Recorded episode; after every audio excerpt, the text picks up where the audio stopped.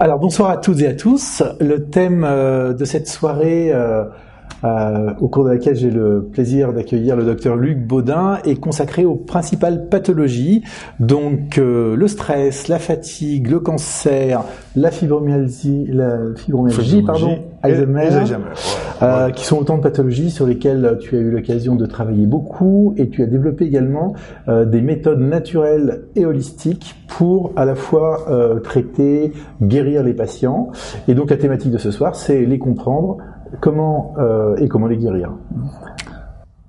Oui, je vais mettre tout de suite un bémol. D'accord. Parce que les médecins ne guérissent pas. Les thérapeutes ne guérissent pas. Qui c'est qui guérit? C'est le patient. Et donc euh, ça c'est important. Nous on soigne, c'est-à-dire c'est que l'idée c'est d'apporter les outils en fait euh, adéquates pour pour euh, transmettre à, à, la personne malade pour que elle guérisse. C'est elle qui va guérir. Et c'est pour ça que euh, je, je, je m'inscris toujours en faux quand j'entends à droite, à gauche, j'ai guéri telle ou telle personne, telle ou telle pathologie, tel ou tel problème. Euh, non, nous on guérit pas, nous on propose et, et après ça la maladie appartient à chaque chaque personne en fait.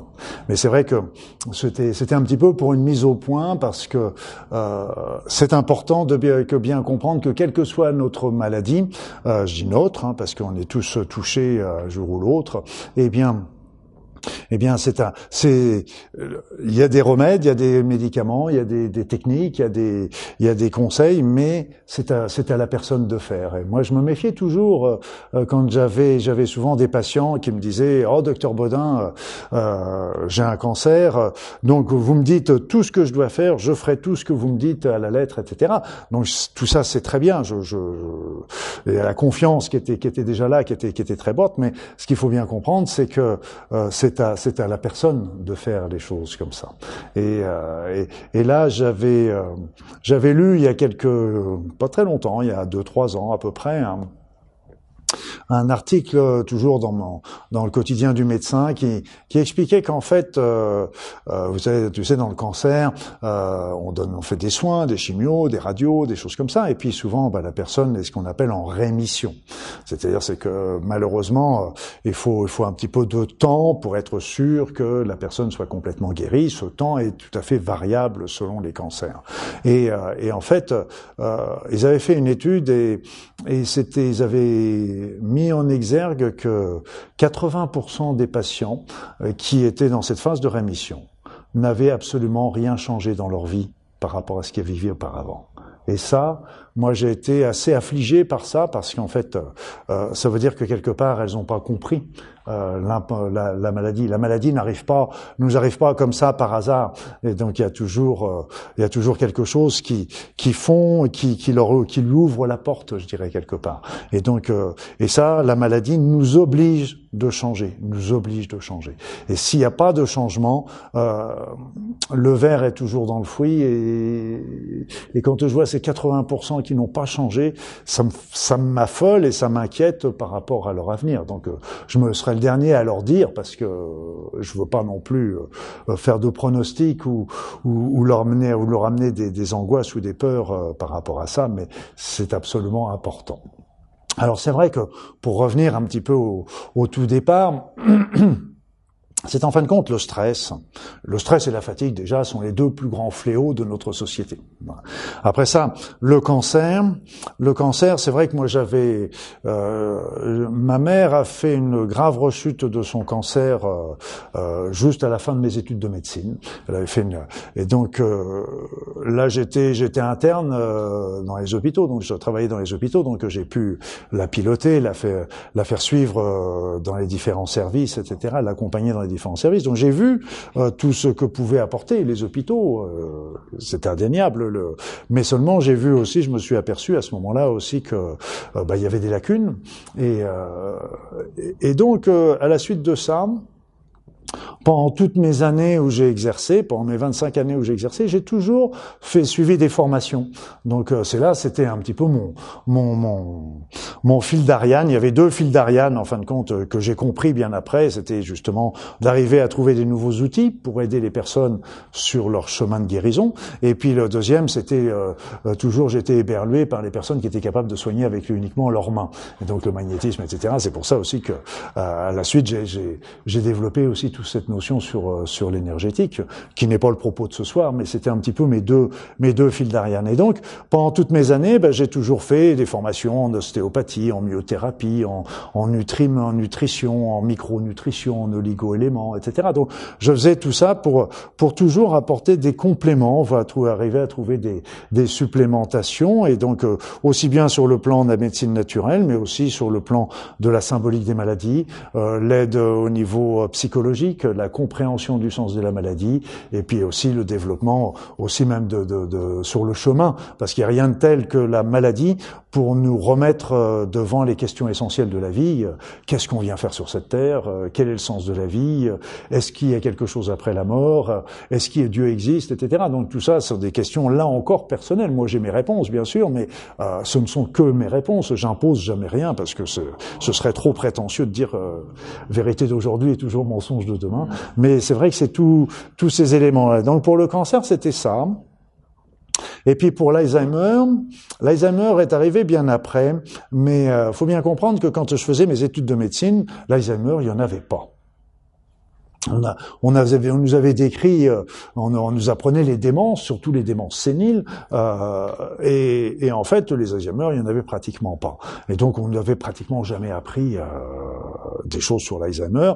Et c'est pour ça, quand il y a eu mes premiers patients qui sont arrivés en me disant euh, j'ai des troubles de la mémoire, et comme on en parlait beaucoup dans les médias, est-ce que c'est pas l'Alzheimer? Donc, euh, bah, c'est évident que je me suis penché très rapidement sur sur cette maladie pour et, à ce moment-là, ce que j'ai fait, c'est que je, j'étais tout confiant dans la médecine conventionnelle, et que j'envoyais mes patients euh, être suivis par les neurologues, etc.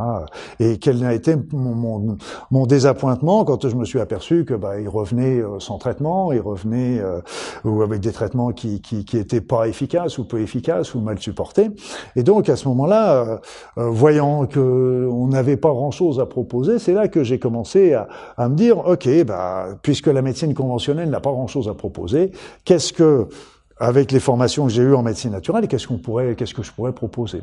Et c'est là que j'ai, avec l'accord de mes patients, parce qu'on était toujours en, parfaite symbiose, euh, j'ai commencé à donner quelques remèdes euh, en disant, bah, on va essayer, on n'a rien à perdre, on a tout à gagner, etc. Et c'est là que j'ai commencé à voir des résultats, en particulier sur la maille d'Alzheimer. On, on, obtenait comme ça, j'ai obtenu comme ça des, des, des arrêts euh, de, de, de, dans le début euh, des, des évolutions il y a même des personnes qui sont qui ont qui ont s'en sorti, euh, qui ont repris leur euh, leur autonomie euh, intellectuelle, etc. Bon, par contre, c'est vrai que quand la maladie était vraiment installée, mais ça n'empêche que j'ai vu des résultats. D'ailleurs, j'avais écrit un livre à l'époque, et, et ce qui est un, ce qui est intéressant, c'est que depuis que ce livre est sorti, maintenant ça fait euh, ça fait une bonne dizaine d'années, eh bien là j'enlèverai toujours pas une virgule parce que là d'après ce que j'avais écrit, aujourd'hui il y a plein d'études qui corroborent ce que j'ai écrit. Pour la fibromyalgie, ça a été encore un autre, un autre élément. On va les redécrire un petit peu plus précisément, mais c'est un petit peu pour pour situer. C'était la, la, fibromyalgie. Euh, euh, J'en avais pratiquement jamais vu euh, quand j'étais installé en France. Et puis euh, là, je, je suis parti euh, vivre en Nouvelle-Calédonie où j'ai ouvert un cabinet. Et là, quelle n'a pas été ma surprise de voir le, un nombre considérable de personnes. J'ai vu pratiquement en un an autant que de, de fibromyalgie que j'avais pu voir en, en l'espace de 20 ans dans mon cabinet. Vraiment un nombre important. Et là, le, le, le, le problème s'est posé exactement pareil que pour l'Alzheimer. C'est que on, la médecine conventionnelle peine pour euh, pour donner pour trouver des solutions, pour trouver des, des, aides, etc. Et donc là encore, je me suis je me suis penché un petit peu sur la manœuvre et puis euh, j'ai commencé à, à, proposer des traitements naturels. Et quand je suis rentré en France après, eh bien j'ai j'ai pu rencontrer aussi d'autres d'autres chercheurs qui travaillaient aussi sur la fibromyalgie et qui qui permettaient aussi de trouver des des solutions. Et là, je peux affirmer aussi aujourd'hui que euh, on peut tout à fait guérir de la de la fibromyalgie. Ça, j'en suis intimement L'Alzheimer, je dirais, aujourd'hui, on, peut largement, et c'est ça qui est, est énervant, c'est qu'on peut largement la prévenir aussi. Donc ça aussi, c'est quelque chose d'important. Là, je peux pas dire la guérir parce que l'Alzheimer est très très troublant hein, d'ailleurs parce qu'en fait, euh, toutes toutes toutes les recherches euh, qui ont été faites sur les médicaments dans l'Alzheimer en médecine conventionnelle ont toutes été des échecs. Et c'est tellement été des que c'est tellement des échecs qu'en fait, euh, euh, il y a même des laboratoires qui ont arrêté les recherches sur sur l'Alzheimer à cause de ça, parce qu'ils disent on, on arrête d'investir parce qu'on trouve rien. Alors que l'Alzheimer, on va bientôt atteindre un million de personnes atteintes d'Alzheimer en France. On va bientôt, on a, on estime par exemple sur sur la fibromyalgie qu'il y aurait entre 2 à 3 millions de personnes qui seraient touchées.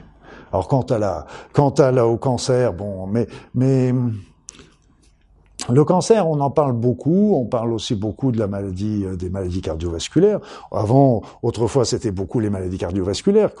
Après ça, il y a eu beaucoup le, cancer. Mais bon, le cancer marque le pas, je dirais quelque part. Même si les, si les remèdes, il y a eu quelques découvertes assez pointues qui ont permis de solutionner euh, euh, certains cancers. Mais c'est vraiment, par contre, les médecins savent de mieux en mieux manipuler la chirurgie, la chimiothérapie, la radiothérapie, etc. que ce qui était autrefois mais n'y a pas eu de révolution par rapport à ça. Et donc, euh, et, donc, euh, il faut arriver euh, vraiment à, à, se dire, ok, ben, est-ce qu'on pourrait pas trouver et là des, des, solutions dans la médecine naturelle Et ce qui m'a fait beaucoup plaisir aussi, dans, donc c'est la, c'est la vision holistique, mais aussi il faut aussi aller rechercher plus loin au niveau de la, la symbolique de la maladie et aussi comprendre le sens de la maladie. Et ça, ça nous remet par rapport à ça. Alors ce qui est intéressant aussi, euh, c'est qu'il y a eu les maladies cardiovasculaires, il y a eu le cancer, et je dirais, euh, aujourd'hui, il y a, il y a des maladies euh, dont on... Pour moi, les maladies qui prennent le, le pas sur tout le reste, c'est les maladies neurologiques mais seulement elles arrivent un petit peu en ordre dispersé parce que on se retrouve avec la sclérose en plaques, on se retrouve avec la maladie d'Alzheimer, on se retrouve avec la fibromyalgie, on se retrouve avec des avec des éléments sont des maladies différentes, mais ça n'empêche que ce sont des maladies neurologiques et je dirais qu'aujourd'hui euh, ce qui prime au niveau du nombre de, de patients, de personnes touchées, c'est quand même les maladies neurologiques. Hmm. Alors parlons justement euh, des aspects euh, symboliques de ces différentes maladies. Est-ce qu'il y a des très communs, des points communs entre la symbolique ou c'est très différent? Ah, elles sont toutes les symboliques sont différentes. Toutes les symboliques sont différentes. Elles sont toutes les symboliques sont différentes. Euh, parce que chaque euh, ça va dépendre beaucoup de la de la maladie et puis ça parce que chaque maladie a, a, une symbolique différente et puis ça va dépendre aussi de ce de, de, des organes qui sont touchés par exemple, dans un cancer, euh, la symbolique ne sera pas la même euh, pour un cancer qui va toucher, par exemple, le foie, ou qui va toucher un poumon, ou qui va toucher un pancréas. C'est pas la même symbolique qu'il y a derrière. Et donc, c'est pour ça qu'il arrive à comprendre donc par rapport à ça. Pour euh, pour la, la donc chaque cancer a pratiquement sa propre symbolique. Et, et là maintenant, c'est quelque chose auquel je me suis beaucoup intéressé et j'avais j'avais pas mal travaillé sur le sujet à l'époque. Il y avait le docteur Hammer qui travaillait beaucoup là-dessus. Il a fait un travail remarquable sur la, le décodage biologique. Euh, enfin, décoder, c'est un nom, c'est pas son nom non plus. C'était la médecine, la, médecine, comment qu'il appelait ça, la médecine, la médecine nouvelle qu'il appelait ça à l'époque. Et euh, le, le donc il a fait un travail remarquable sur, la, sur tout ce qui est symbolique de la maladie. Par contre, il a fait, euh, il a fait des catastrophes au niveau thérapeutique et là, il, est parti en prison euh, pour des raisons euh, qui, à mon sens, étaient tout à fait justifiées parce que c'est pas parce qu'on a trouvé la symbolique qu'on va guérir de sa maladie, malheureusement. Donc, mais alors par exemple, un, cancer du foie, la symbolique va, venir de la peur de manquer Alors peur de manquer, ça peut être la peur de manquer d'amour, peur de manquer d'alimentation, peur de manquer d'argent, etc. Le poumon, ça va être la peur, euh, la peur de mourir. Euh, les os, ça va être un syndrome de dévalorisation de soi. Et donc, euh, état, euh, j'avais, j'avais, eu cette, cette notion de, de, de, de, cette symbolique, et moi, je l'ai beaucoup étudié avec mes patients. Et ce qui était intéressant, d'ailleurs, c'était que souvent, les chocs émotionnels, dans les, en particulier dans les cancers, sont souvent des facteurs déclencheurs. Je dis bien déclencheurs, ce ne sont pas les causes, ce sont les facteurs déclenchants. Donc c'est eux qui vont mettre le fou aux poudres, je dirais quelque part, et c'est eux qui vont déclencher à ce moment-là euh, la maladie qui va apparaître en général dans les trois mois, à la rigueur dans les six mois qui suivent. Et, et souvent, je me rappelle comme ça d'une femme qui avait un cancer du sein, je la connaissais bien, elle, vit, elle avait 65 ans à peu près, elle vivait avec sa mère qui avait 90 ans. Et puis elle avait un cancer du sein qui, euh, d'après euh, d'après sa localisation, d'après le droit, gauche, euh, etc., son âge, ça correspondait à un problème avec son conjoint. Problème ne veut pas dire qu'on des bagarres, ça peut être, euh, on peut être simplement inquiet ou inquiète pour son conjoint. Je suis inquiète pour mon mari parce qu'il a des problèmes de santé. Je suis inquiète pour mon mari parce qu'il a des problèmes de travail. C'est pas forcément je suis en bagarre avec mon mari. Et donc, euh, et cette femme n'avait jamais, m'avait jamais parlé qu'elle avait quelqu'un. Et je me rappelle, euh, j'étais, j'avais été la voir à l'hôpital euh, après son intervention, et puis je lui ai dit, bah, écoutez, je comprends pas votre euh, pourquoi vous avez eu ça, parce qu'en fait, voilà, en général, ça vient d'un problème avec avec un conjoint, et puis vous m'avez jamais parlé qu'il y avait eu quelqu'un, et elle me répond, et beaucoup beaucoup de mes patients m'ont dit répondu les mêmes choses. Vous avez raison, docteur j'avais bien un problème comme ça, je n'en ai jamais parlé à personne. Vous êtes la première personne à qui j'en parle. Et ça, c'est parce qu'en fin de compte, c'est des chocs émotionnels extrêmement intenses qui sont vécus dans l'isolement. Qui sont réprimés. Qui sont réprimés. Et là, euh, moi j'avais même vu le cas d'un monsieur qui avait euh, qui avait eu euh, c'était il avait eu 70 75 ans, il avait un chat. Le chat, c'était la prunelle de ses yeux, c'était le petit dernier, c'était le gamin, c'était Et puis un jour, le chat, le pauvre chat, il est passé sous une voiture.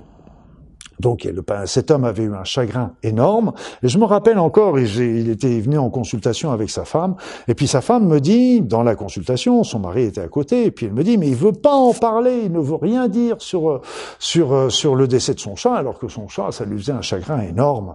Et puis j'ai tout fait pour essayer qu'il en parle, parce que simplement s'il avait voulu en parler, ça aurait déjà libéré une partie de la charge émotionnelle. Il n'a jamais voulu en parler. Et trois mois plus tard, il a eu un cancer de la gorge. C'est comme si ça était resté en travers de la gorge. Donc c'est c'est évident que travailler sur le euh, dans le cancer, il faut bien sûr travailler sur le, le, cancer proprement dit. Moi je dirais il faut utiliser tous les outils qu'on peut avoir. Ce ne sont pas des armes. On n'est pas dans le combat dans le cancer. On est dans, on est en train, en train de comprendre la maladie. Le problème n'est pas de combattre la maladie, c'est de la comprendre ce qui est tout à fait différent. Et puis après ça, donc, euh, on va utiliser toutes les armes conventionnelles, naturelles, etc. Mais si on n'a pas solutionné le conflit d'origine, le verre est toujours dans le fruit, un petit peu dans la même histoire que ce que je disais tout à l'heure, ces personnes qui n'ont rien changé de leur vie et qui continuent euh, la même mode de vie alors que euh, ils sont en période de rémission, ce qui est ce qui est ce qui est terrible. Et donc d'arriver à comprendre la symbolique. Alors pour pour euh, comment dire euh, l'Alzheimer, c'est autre chose. Alzheimer, c'est vous savez les personnes qui ont l'Alzheimer sont des personnes souvent euh, qui, qui enfin pas souvent qui se rappellent bien du passé mais qui n'arrivent pas à vivre dans le présent, qui refusent le présent quelque part. Donc il y a, une refus, un refus du présent.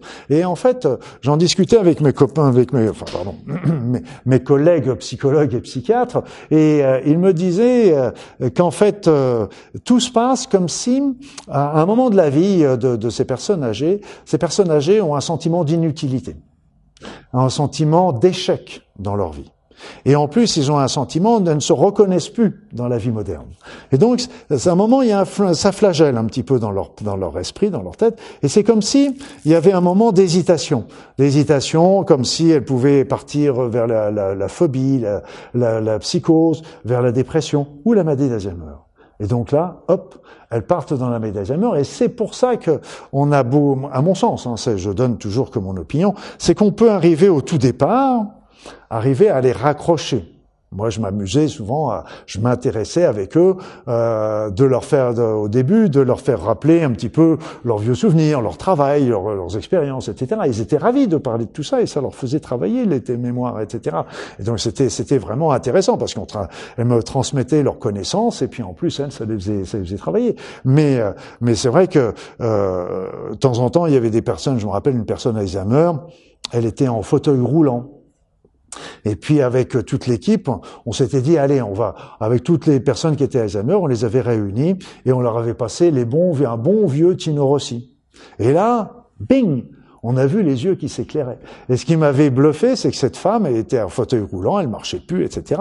Et puis, il y a le, le, Tino Rossi, moi je la prends, elle était dans, dans, son fauteuil roulant, puis je la prends et je la berce un petit peu comme si on, on dansait. Mais qu'est-ce qui n'a pas été mon étonnement, c'est que cette femme s'est levée il a commencé à faire quelques pas avec moi pour danser. Donc c'est, on les réveille comme ça. Donc c'est personnes qui qui s'enfoncent dans leur passé, mais qui refusent à ce moment-là le présent. Donc, euh, et quand ils sont partis, on a beaucoup de mal à les faire revenir. C'est là le problème. C'est un peu comme pour les personnes qui sont dans le coma. Ils sont partis ailleurs. Il faut arriver à les faire revenir dans le présent. C'est pas toujours tout simple. Et puis euh, pour la fibromyalgie, c'est alors là il y a plusieurs euh, là encore on peut pas mettre tout le monde dans le dans le même euh, dans la même panier si je peux m'exprimer l'expression et je suis désolé. Donc, parce qu'en fait, mais le, la plupart du temps, euh, c'est sont des personnes qui étaient hyperactives. Donc c'était, ils étaient en hyperactivité, hyperactivité. D'ailleurs, on retrouve ça dans les syndromes de fatigue chronique. Hein, c'est la même. Souvent, c'est très proche. Hein, D'ailleurs, dans les deux, les symptômes sont souvent sont souvent très proches, bien que d'intensité différente au niveau de la fatigue, de la douleur, etc. Mais c'est souvent très similaire. Et c'est les personnes qui étaient en hyperactivité, hyperactivité, qui ne s'écoutaient pas, qui n'écoutaient plus leurs besoins du corps, et d'un seul coup, pouf, ça lâche. Et donc là, d'un seul coup, c'est la cassure complète. Et là, elle se retrouve de l'autre côté en, en, dans un état de, de, fatigue, de léthargie, de douleur, etc. Donc c'est, c'est les deux. C'est encore un autre élément. Alors souvent, il peut y avoir aussi, euh, pour certaines, certains d'entre eux, des, des éléments du passé euh, qui ont été des souffrances, des incestes, des, des, des, des actions, des humiliations, des dévalorisations, etc. Mais c'est vraiment, la plupart du temps, c'est cette notion d'hyperactivité. Et c'est comme si qu'il y avait une cassure, et on retrouve ça dans les syndromes de fatigue chronique également, pareil, par rapport à ça. Ok, donc la première étape, c'est comprendre la symbolique pour chercher en fait des causes concrètes dans la vie des gens avant de commencer à pouvoir euh, travailler dessus. Voilà, parce que je dirais, euh, la première chose, c'est euh, de travailler déjà sur le plan physique. C'est évident. Avec, euh, on a des choses au niveau euh, mode de vie. Et là, là, c'est pour, c'est le B à bas parce que c'est ce que les personnes, les personnes entendent le mieux au départ. Euh, et c'est très important. Et très important parce qu'en fait. Euh, on a vu ça, par exemple, avec des, des personnes qui étaient atteintes d'un cancer du, du, de, de, de, la prostate. Et il y avait une étude qui avait été faite sur 30 cas. Vous me direz, c'est c'est limité, mais c'est quand même extrêmement intéressant. Parce que c'est des personnes qui avaient refusé, des hommes qui avaient le cancer de la prostate et qui avaient refusé, pour des raisons que j'ignore, les traitements conventionnels. Mais elles avaient accepté d'être, d'être inscrits dans un protocole particulier, qui consistait à, à changer leur alimentation, donc suivre une alimentation, de prendre quelques nutriments, de faire une demi-heure de marche par jour, de faire une demi-heure de méditation par jour et de faire partie d'un groupe de, de paroles une fois par semaine. Eh bien, ce qu'on s'est aperçu au bout de trois mois, on a refait des biopsies et au bout de trois mois, on s'est aperçu qu'il y avait des, des, des, gènes cancéreux qui commençaient à se fermer et des gènes de la bonne santé qui s'ouvraient. Donc c'était euh, là encore, même s'il y a des facteurs génétiques, rien n'est jamais inscrit. Il y a une diminution aussi euh, des PSA qui a été... Euh, tout à fait, tout à fait.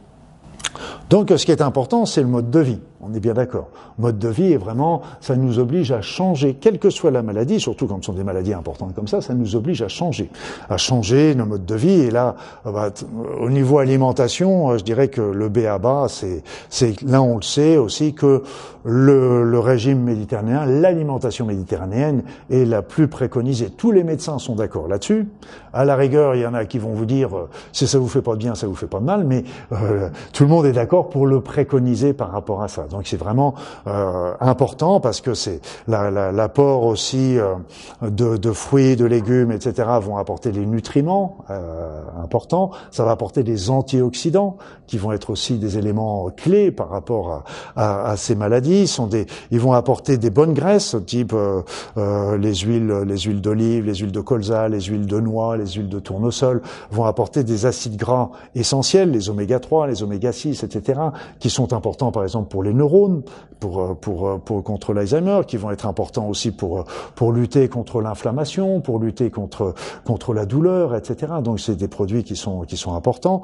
Euh, donc il y a l'hydratation. Et moi j'avais été éberlué comme ça par, par des résultats parce que les personnes âgées, il faut bien comprendre que bah, elles ont une mobilité réduite. Et puis, euh, moi, j'en avais trouvé un monsieur, lui, c'était, il m'avait affolé parce que il avait du mal à aller jusqu'aux toilettes. Et donc euh, bah, il avait euh, il, acceptait pas très bien les, les, les garnitures. Et donc la meilleure il m'avait dit la meilleure solution pour pas aller uriner c'est pas de boire.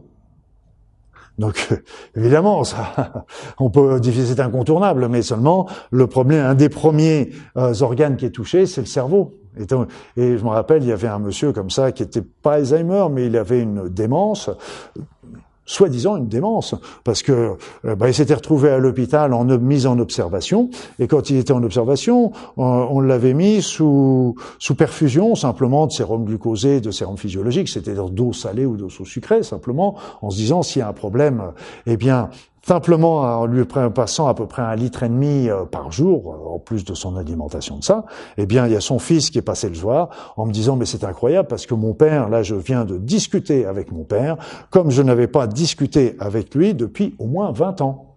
Parce que tout simplement, il ne avait refusé aussi cette hydratation. L'hydratation est aussi un élément important. On sait que l'activité physique est importante. On, a de nombreuses preuves, en particulier par rapport à cette activité physique pour les femmes euh, qui, ont, qui ont eu des cancers du sein.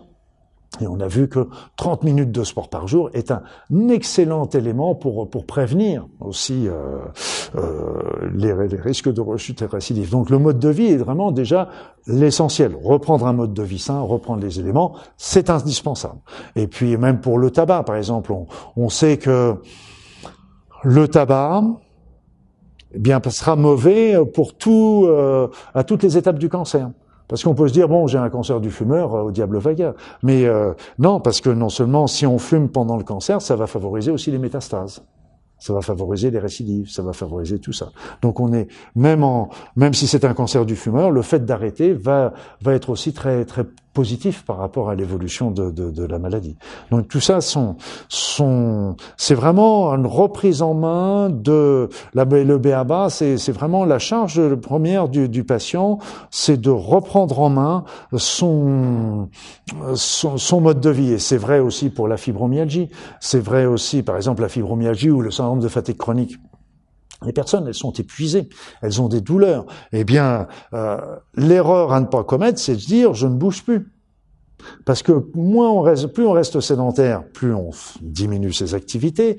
Et on sait par exemple qu'au niveau de nos cellules, plus on est sédentaire, plus les mitochondries sont des petites organites qu'on a au niveau des cellules euh, vont diminuer. Or, les mitochondries, c'est des organites qui nous fabriquent l'ATP, qui est l'énergie. Donc, à l'inverse, plus on bouge, plus on va fabriquer d'ATP, de, mitochondries, plus on va fabriquer d'ATP, plus on va avoir d'énergie. Donc, c'est pour ça qu'on, euh, il est conseillé aux personnes de bouger. Alors, c'est évident que quand on a un syndrome de fatigue chronique, la personne, elle peut être épuisée au bout de 500 mètres. On est bien d'accord. Mais elle a fait 500 mètres. Alors souvent, on dit, bah, allez jusqu'à un banc. Posez-vous, respirez, soufflez, revenez. Et puis ben, l'après-midi, vous refaites ça. Deux fois, trois fois, comme vous le pouvez. Mais bougez. Et au fur et à mesure, on va voir aussi que le périmètre de marche va, augmenter. Parce que là encore, c'est des, éléments, si on reste assis, euh, même dans la fatigue. Moi, je, personne, on est fatigué. Et j'avais beaucoup de patients euh, qui me disaient oh, j'en ai crevé avec ma femme, on n'en peut plus, etc. Donc ils s'offraient avec euh, ils s'offraient en couple euh, ce que j'appelle une semaine de vacances brouettes. Les vacances brouettes, c'est ils étaient partis en, en, en, Afrique du Nord dans un club, tout compris, bord de la piscine, bord de mer, le, le buffet, tout était all inclusive, tout était inclus, etc. Donc les voilà arrivés là-bas, grasse mat, gros déjeuner, petit déjeuner plantureux, on se met au bord de la piscine, on se trempe un peu dans la piscine, on se remet dans le transat, etc. On se, on va jusqu'au jusqu'au buffet le midi, on se remet dans le transat, etc. On fait la même chose le soir, puis on va se coucher. Puis revenez au bout d'une semaine, ils disent mais on est autant crevé, pourtant on n'a rien fait. Mais justement, c'est parce qu'il n'avait rien fait. C'est que de se reposer, c'est bien, mais il faut aussi bouger, il faut se décrasser, il faut faire aussi attention à manger, à faire pas des quantités importantes, parce que euh, c'était l'histoire autrefois. On dit mange, mange, mange, tu vas avoir de la force. Bien sûr, euh, ça nous redonne, mais trop manger, euh, ça va nous encrasser plus qu'autre chose. Donc il faut, faut être, faut être un petit peu dans, dans le raisonnable. Donc il faut, il y a déjà un changement dans ce mode de vie qui est important parce que la maladie nous oblige à changer. C'est le B à bas, ça c'est la première chose. Et c'est pour ça que euh, même dans la maladie du cancer, euh, on peut donner tous les médicaments de la terre, mais si la personne ne mange pas correctement, euh, c'est pas les médicaments qui vont nous, qui vont remplacer euh, un, bon un bon plat de légumes ou un petit peu de viande ou un petit peu. C'est des éléments qui sont qui sont importants. Il faut toujours commencer par. Et donc moi, je commençais toujours par ça parce que euh, c'est ce qui était le mieux audible par rapport aux personnes. Et puis après, tout doucement, bah, comme tu le disais tout justement, c'est qu'après ça, on, on, commençait à travailler, à parler de, de, de du sens de, cette maladie. Et là, il y avait quand même, j'avais un secret. Un secret. J'avais un truc qui était très intéressant et je vous conseille vivement, si vous êtes atteint d'une maladie, quelle qu'elle soit d'ailleurs, de vous poser cette question-là. C'est-à-dire, je posais à mes patients la question de, leur dire, qu'est-ce qui s'est passé dans votre vie dans les trois mois précédant l'apparition des premiers symptômes? Qu'est-ce qui s'est passé dans votre vie dans les trois mois précédant l'apparition des premiers symptômes? Et là, je prenais tout ce qui arrivait. C'est-à-dire, ça pouvait être un choc émotionnel, très très souvent. Trois mois auparavant, il y avait un gros choc émotionnel, etc. Ça pouvait être une intervention chirurgicale, ça pouvait être une maladie, ça pouvait être une prise de médicaments, ça pouvait. Je prenais tout et je commençais à travailler là-dessus. Par exemple, j'avais j'avais une personne qui avait une fibromyalgie. Euh, c'était un monsieur, euh, c'était en Nouvelle-Calédonie. Lui, ce monsieur, pour son travail, devait, devait être parti, il, devait, ben, il était parti en, en Afrique. Et juste avant de partir, il va voir son médecin, il disait je m'en vais en Afrique, etc. Je voulais prendre quelques médicaments pour ma trousse d'urgence. Et son médecin fait un bond comme ça en disant mais attention, vous avez aucun vaccin. Il n'avait plus aucun vaccin euh, type tétanos, polio, etc. Et il n'avait aucun vaccin euh, contre le choléra, la typhoïde de l'Afrique. Et qu'est-ce qu'a fait son médecin? L'enfer est pavé de bonnes intentions. Il a huit jours avant de partir, il a fait tous les vaccins à son patient. Moi, je suis pas contre hein, les vaccins. Je suis loin d'être contre les vaccins parce que, euh, par exemple, d'aller dans les pays endémiques avec euh, se vacciner contre la fièvre jaune, euh, ça me paraît raisonnable. Mais bon, il faut bien savoir qu'il y a des. Mais par contre, il faut les étaler. Il y a, il y a le bon sens qui doit arriver. Quoi qu'il quoi qu'il en soit, cet homme, cet homme, quand il est revenu d'Afrique, quelques temps plus tard, il a déclenché une fibromyalgie. Et donc, il me raconte son histoire, et donc, euh, et là, ce que je lui ai fait à cette époque-là, c'est que j'ai fait une isothérapie, c'est-à-dire, c'est c'est un, sont des produits en homéopathie, on redonne le vaccin, mais à dose infinitésimale, pour détoxiquer, détoxifier l'organisme du vaccin. Ça rend pas, la, ça neutralise pas l'effet du vaccin, mais ça neutralise les, les effets. Euh, et, et, là, je l'ai suivi pendant trois mois, puis après ça, je suis parti. Mais quand j'ai, au bout de trois mois, il avait déjà 80% de sa, de, de, de ses symptômes qui étaient partis. Voilà. Donc c'est pour ça qu'il n'y a pas un, un diagnostic. Ça, c'est vraiment très intéressant. Quand il y avait des anesthésies, par exemple, il y avait une personne, elle avait, elle avait euh, dans les 80 ans, euh, là encore, son dentiste avait vu les dents qui étaient très en mauvaise santé, mais à 80 ans, il lui a enlevé toutes les dents, tous les, tous les dernières dents, et mauvais chicots, etc., en une seule fois, anesthésie, etc. Et là, ça l'a cassé, la pauvre dame. Et euh, donc là, simplement de travailler à ce moment-là sur les effets pervers de l'anesthésie donc là aussi, on a des, on, a sur les, quand il y a des chocs émotionnels, on va travailler sur le choc émotionnel, etc. Pour euh, parce que le, c'est toujours, sont toujours des facteurs déclenchants. Et là, on a, on a, on obtient vraiment des résultats euh, très très intéressants. Et là, la personne, à partir du moment où elle comprend aussi quelle est la symbolique de, de, de, sa maladie Et là, ça devient, ça devient intéressant parce que, tiens, par exemple, dans le cancer. Dans le cancer, on a, il y a trois, trois sites qui sont souvent victimes de, de métastases. Et c'est pour ça que les médecins euh, les surveillent en première intention. Après ça, malheureusement, le cancer euh, va un petit peu partout. Euh. Mais les trois sites les plus fréquents, c'est le poumon, c'est le foie et sont les os. C'est les trois sites métastatiques principaux de départ. Après ça, ça peut être de temps en temps le cerveau les surrénales, mais c'est ces trois sites. Euh, et c'est pour ça que les médecins, euh, quand ils suivent un patient en rémission, ils vont d'abord suivre ces choses-là. Alors, ok, mais pourquoi ces trois sites parce que euh, on dit oui, les cellules cancéreuses, elles passent dans le sang et puis elles vont se retrouver coincées dans les petits capillaires et puis elles vont former des métastases. Ok, ça c'est une théorie euh, très théorique. Et euh, mais il y a plein d'endroits où il y a des petits capillaires et dans les muscles, dans les os, dans les dans les intestins, etc. Pourquoi ça vient se localiser simplement sur les os, sur le foie et, et, et dans les poumons? Et là, il n'y a pas de réponse. Mais si on regarde la symbolique, on commence à déjà beaucoup mieux comprendre. Parce qu'en fin de compte, une personne qui a le cancer, il y a déjà le choc du diagnostic. Vous avez une tumeur. La peur de mourir, c'est la première chose qui arrive à la pensée de la personne. Est-ce que je vais m'en sortir?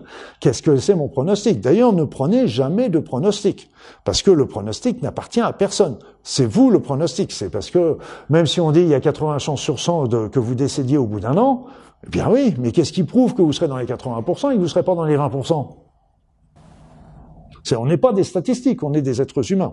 Bref, on a un tumeur. On a une tumeur, c'est la peur de mourir. Donc ça favorise tout de suite une métastase au niveau des poumons. Pensez à la fameuse phrase de Desproges, plus cancéreux que moi, tu meurs. plus cancéreux. Des proches, il était, il était redoutable cet homme-là.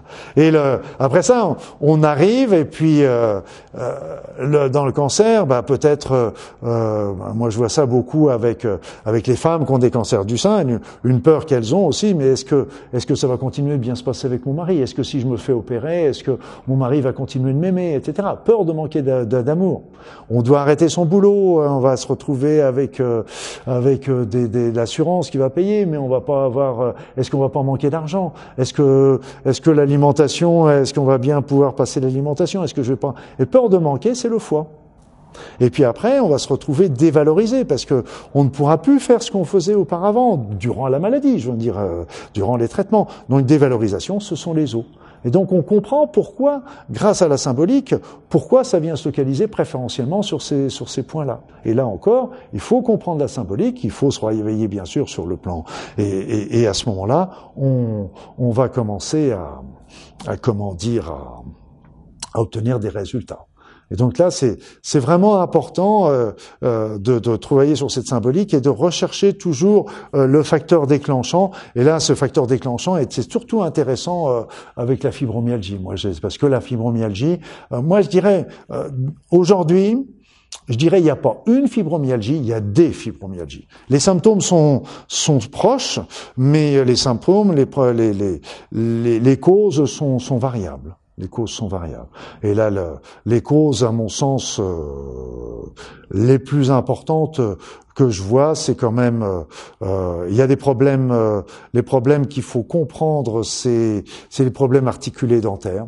Les problèmes articulés dentaires sont extrêmement importants. Et là, j'en ai discuté avec avec un dentiste qui travaille beaucoup beaucoup là-dessus, qui est, qui est qui est qui est situé sur Toulouse et qui et qui a des résultats extrêmement intéressants parce que on se retrouve avec des problèmes d'articulés qui vont retentir sur l'ensemble de la chaîne. Après ça, il y a les problèmes aussi des métaux qui sont dans la bouche, mais pas uniquement dans la bouche. Et lui m'avait d'ailleurs assez impressionné parce qu'il me dit, tu sais Luc, on peut avoir un métal dans la bouche et un autre métal quelque part dans le corps, à la suite d'une prothèse par exemple, les choses comme ça. Et simplement ces deux métaux vont faire, vont provoquer des choses. Après ça, le deuxième point que je rencontre, qui est extrêmement fréquent également, c'est qu'il peut y avoir des réactivations infectieuses. Là encore, il faut, et c'est pour ça que j'ai travaillé beaucoup avec la micro-immunothérapie. On recherchait justement l'origine, s'il n'y avait pas une réactivation infectieuse, et à ce moment-là, on allait euh, euh, donner des remèdes qui, qui, qui, qui agissaient sur euh, sur la maladie. Donc les et les germes les plus fréquents qu'on retrouvait autrefois, c'était l'Epstein-Barr virus, qui était qui faisait partie de la famille des herpès. On trouvait ça avec le cytomégalovirus, mais aujourd'hui, on retrouve aussi beaucoup qui n'est pas un virus virus, mais c'est une bactérie, c'est la maladie de Lyme qui donne des, des, des, des, des, symptômes qui sont proches euh, de, mais qui peuvent. Euh, donc il faut travailler sur ces réactivations infectieuses. on peut déjà travailler euh, parce que ces réactivations infectieuses, on peut déjà travailler avec des remèdes simples euh, dans un premier temps parce que c'est des réactivations qui datent depuis bien longtemps. Par exemple, on peut se dire on va faire une cure avec de l'argent colloïdal, avec euh, avec de, de, des extraits de pépins pamplemousse, avec des gouttes aux essences, etc., des huiles essentielles. On peut déjà se dire ça peut peut-être suffire. Et si ça suffit pas, faut passer à autre chose. Faut trouver un médecin qui fait, qui pratique la microimmunothérapie par rapport à ça. Le troisième point que j'avais vu on a du niveau de la fibromyalgie, c'était les, les intoxications euh, par les métaux lourds, en particulier par le mercure, euh, par le plomb. Et puis euh, en Nouvelle-Calédonie, c'est le nickel. On n'en parlait pas beaucoup parce que c'est un sujet tabou, hein, nickel en Nouvelle-Calédonie, parce que c'est ce qui fait vivre l'île. Alors donc on parle pas de ça, mais on a, j'ai pas la preuve par rapport au nickel, donc euh, je pourrais pas l'affirmer non plus. Mais euh, pourquoi il y avait tant de cas en, en Nouvelle-Calédonie à l'époque euh, Il y avait quand même un faisceau d'éléments qui pouvaient favoriser ça. C'est qu'il y avait, il y a beaucoup de stress parce que les gens travaillent au moins autant qu'en France, malgré qu'on est en Nouvelle-Calédonie. Il y avait pas de législation sur les pesticides à l'époque. Il y avait tous les vaccins, c'était obligatoire.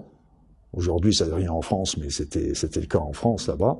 Et puis euh, donc et puis il y avait beaucoup de pollution parce qu'il y avait pas à l'époque il y avait euh, il y avait maintenant ils font attention, je sais au niveau de l'essence, au niveau de tout ça. Donc euh, il y avait et puis il y avait la pollution au nickel parce que c'est un des plus gros producteurs mondiaux de nickel également.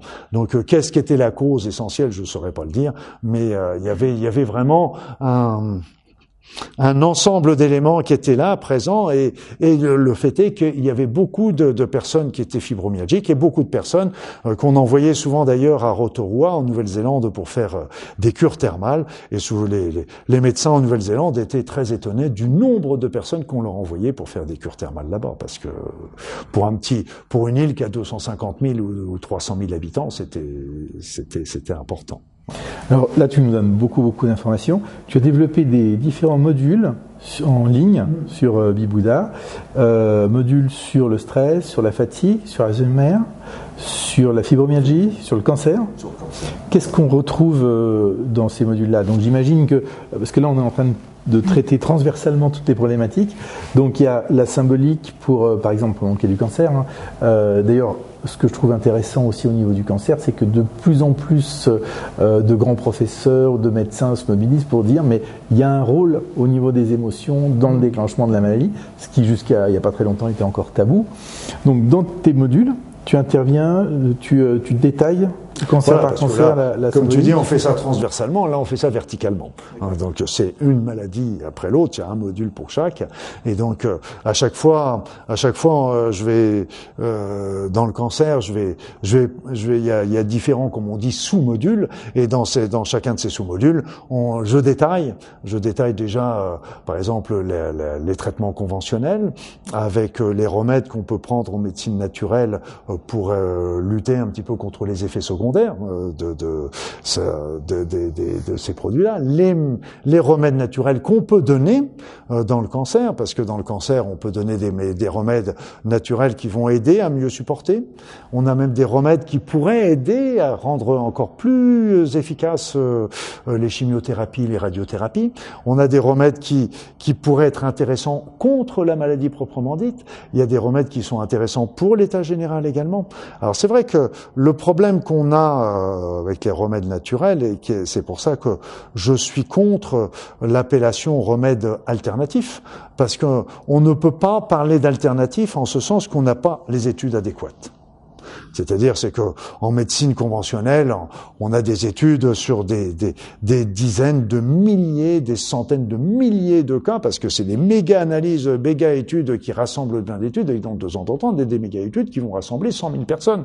Et donc, euh, médecine, en médecine naturelle, on va avoir des études qui vont euh, référer sur 10, 20, 30 personnes, donc on peut pas se, se, se dire c'est une alternative. Mais par contre, en dehors des traitements de chimio, etc., on peut donner aussi des remèdes qui auraient une visée euh, anticancéreuse. Après ça, je parle aussi de l'énergétique, parce que les soins énergétiques sont aussi extrêmement intéressants euh, dans, tous les éléments dont je viens de vous parler. Et donc, j'ai vu même euh, avec des soins énergétiques euh, travailler sur des tumeurs, avant que la personne ne se fasse opérer et obtenir des régressions très importantes de la taille de tumeur, ce qui rendait l'intervention beaucoup plus simple, etc. Donc euh, là, pour la pour l'Alzheimer, euh, ça permettait aussi d'obtenir des détentes, même si on n'obtenait pas des règles. Euh, pour les personnes qui étaient atteintes d'Alzheimer, ça permettait d'obtenir des détentes, des règles, des améliorations, etc. Donc on, on va, j'étudie la médecine, les traitements conventionnels, les traitements naturels, le, le, le, les éléments énergétiques. Euh, après ça, c'est toute la symbolique, euh, donc euh, les chocs émotionnels, les, les, les, le stress, etc. Et puis après ça, on va travailler même beaucoup plus loin encore. Et, et, comme on en avait parlé déjà dans la dans la conférence précédente, c'est que ce qui chapeaute tout ça, ce qui chapeaute tout ça, il faut surtout pas l'oublier, et c'est pour ça aussi que j'en parle dans ces modules, et j'ai fait même un bouquin exprès là-dessus que j'ai appelé La médecine spirituelle, parce que c'est la souffrance de l'être qui est derrière tout ça. Et la maladie, en fin de compte, est un rappel de, qui nous explique que on n'est plus, nous ne sommes plus dans notre être, nous ne sommes plus sur notre route, et c'est pas une punition, ce n'est pas une punition, c'est simplement pour nous dire attention, tu n'es pas sur ta route. Et donc arrête de prendre ce chemin-là, reprends l'autre chemin. Et quand tu es sur ton autre chemin, il va y avoir de quelque chose de merveilleux qui va t'arriver, c'est que tu vas te retrouver sur le chemin de la, du bonheur. Et donc là, tu vas te retrouver sur ta véritable route. Et à partir du moment où on a véritablement sa route, quelque part, euh, la maladie n'a plus lieu d'être parce qu'elle a eu le message. Ce qui ne veut pas dire qu'il faut la négliger pour autant. Hein, c'est pas du tout ce que je veux dire. Hmm. j'aime bien cette image du messager euh, porteur d'un message. Hmm. Euh, il tape à la porte. Si on n'écoute pas, il tape de plus en plus fort et il casse la porte. Exactement. Il y a le messager. Et puis, euh, moi, j'aime bien aussi une autre présentation, c'est la facture à payer. C'est-à-dire, c'est que le, moi, je sais pas si ça t'arrive, mais moi, je sais pas si ça vous arrive aussi, mais moi, j'ai un facteur qui est pas sympa parce qu'il m'apporte dans mon courrier des factures à payer. Donc les factures, c'est jamais agréable, on est bien d'accord. Mais on prend la facture, on la lit, on la comprend, on l'étudie, on la généralement elle est juste, elle est justifiée, etc. Donc à ce moment-là, on la paye. Et une fois qu'on a fait, qu'on a payé la facture, on peut prendre la facture, on peut l'acheter. Eh bien là, c'est la même chose avec la maladie. On a la maladie, on écoute le message, on écoute la symbolique. On se dit ah on regarde s'il est juste et justifié. En général, elle est bien juste, elle est justifiée. Donc à ce moment-là, on change les choses. On change notre mode de vie, etc. Et à partir du moment où euh, le, le, le, on a changé notre mode de vie, le message il peut il peut être disparu. Donc c'est c'est le c'est le principe même. Et mais ce qu'il faut bien comprendre, c'est que si la maladie finit par s'inscrire dans notre corps, c'est parce qu'on n'a pas entendu les autres messages comme tu disais tout à l'heure, c'est qu'il a, on a, il a commencé à frapper doucement. Et puis, ben, on n'a pas voulu l'entendre. On est tous pareils. Vous savez, on a une, on a un petit conflit. Oui, c'est pas grave, c'est pas méchant. Et puis, allez, ça, moi, je suis, allez, je suis un homme là, allez, tu fais face là, t'en as rien à faire de ça, allez, c'est pas. Donc à ce moment-là, on le néglige. Et comme on le néglige, on le remet dans notre poche. Plus exactement, on le remet dans notre inconscient. Et il n'est pas résolu du tout. Et donc à ce moment-là, la, la vie, ou plus exactement notre être, qui est toujours dans la souffrance par rapport à ce, à ce, ce message qui n'est pas entendu, à ce moment-là, va resservir le couvert avec un deuxième conflit, un petit peu plus fort, et puis on va le négliger encore, et puis il va repartir dans l'inconscient, et il va revenir. C'est ce que j'appelle le cycle des conflits. Et ces cycles vont venir de plus en plus forts jusqu'à finir par déclencher une véritable maladie. Parce que, et c'est pas une punition non plus, c'est parce que tout simplement on n'a pas voulu entendre les autres messages. Donc là, comme le message est important, eh bien là on est obligé de nous dire, là t'es le nez dessus, il faut vraiment que tu fasses quelque chose pour pour le changer.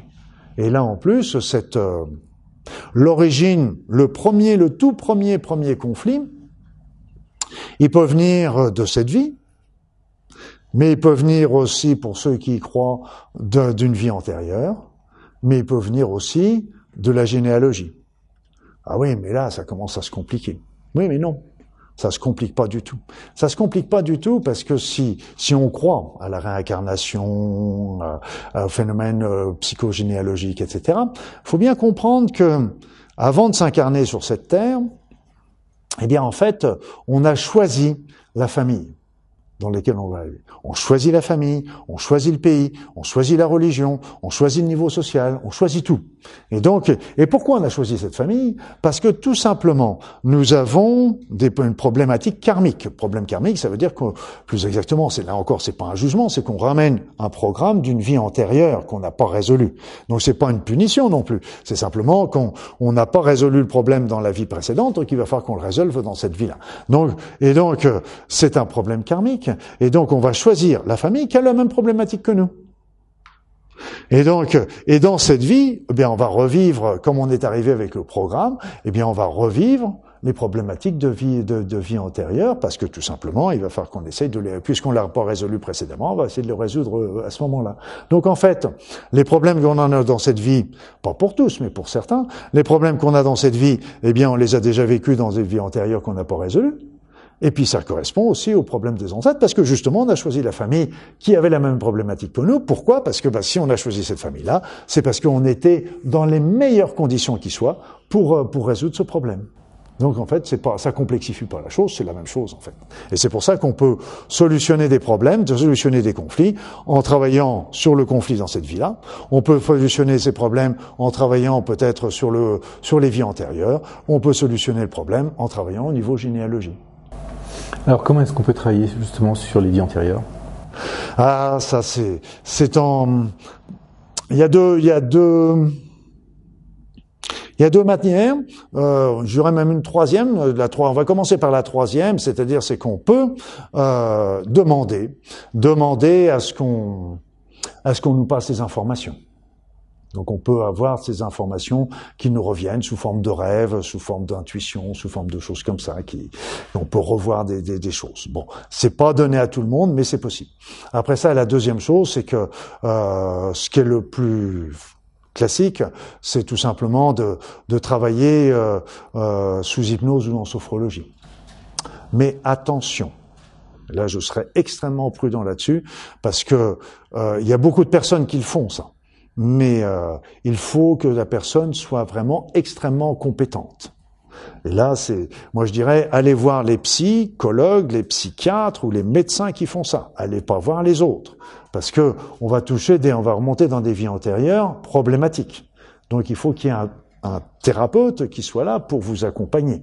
Parce qu'il ne faut pas faire remonter n'importe quoi, parce qu'il y a des choses qui sont insupportables, qu'on a peut-être fait dans des vies antérieures. Qui, donc il faut faire remonter que ce qu'il en a besoin de savoir et qui vont nous être utiles dans cette vie-là. Il faut surtout pas aller voir des, thérapeutes qui, qui vont faire remonter tout et n'importe quoi et qui seront insupportables pour nous dans notre vie et que eux seront incapables, parce qu'ils n'ont pas l'expérience, de, pouvoir vous accompagner dans cette, pour surmonter Donc il faut vraiment faire attention.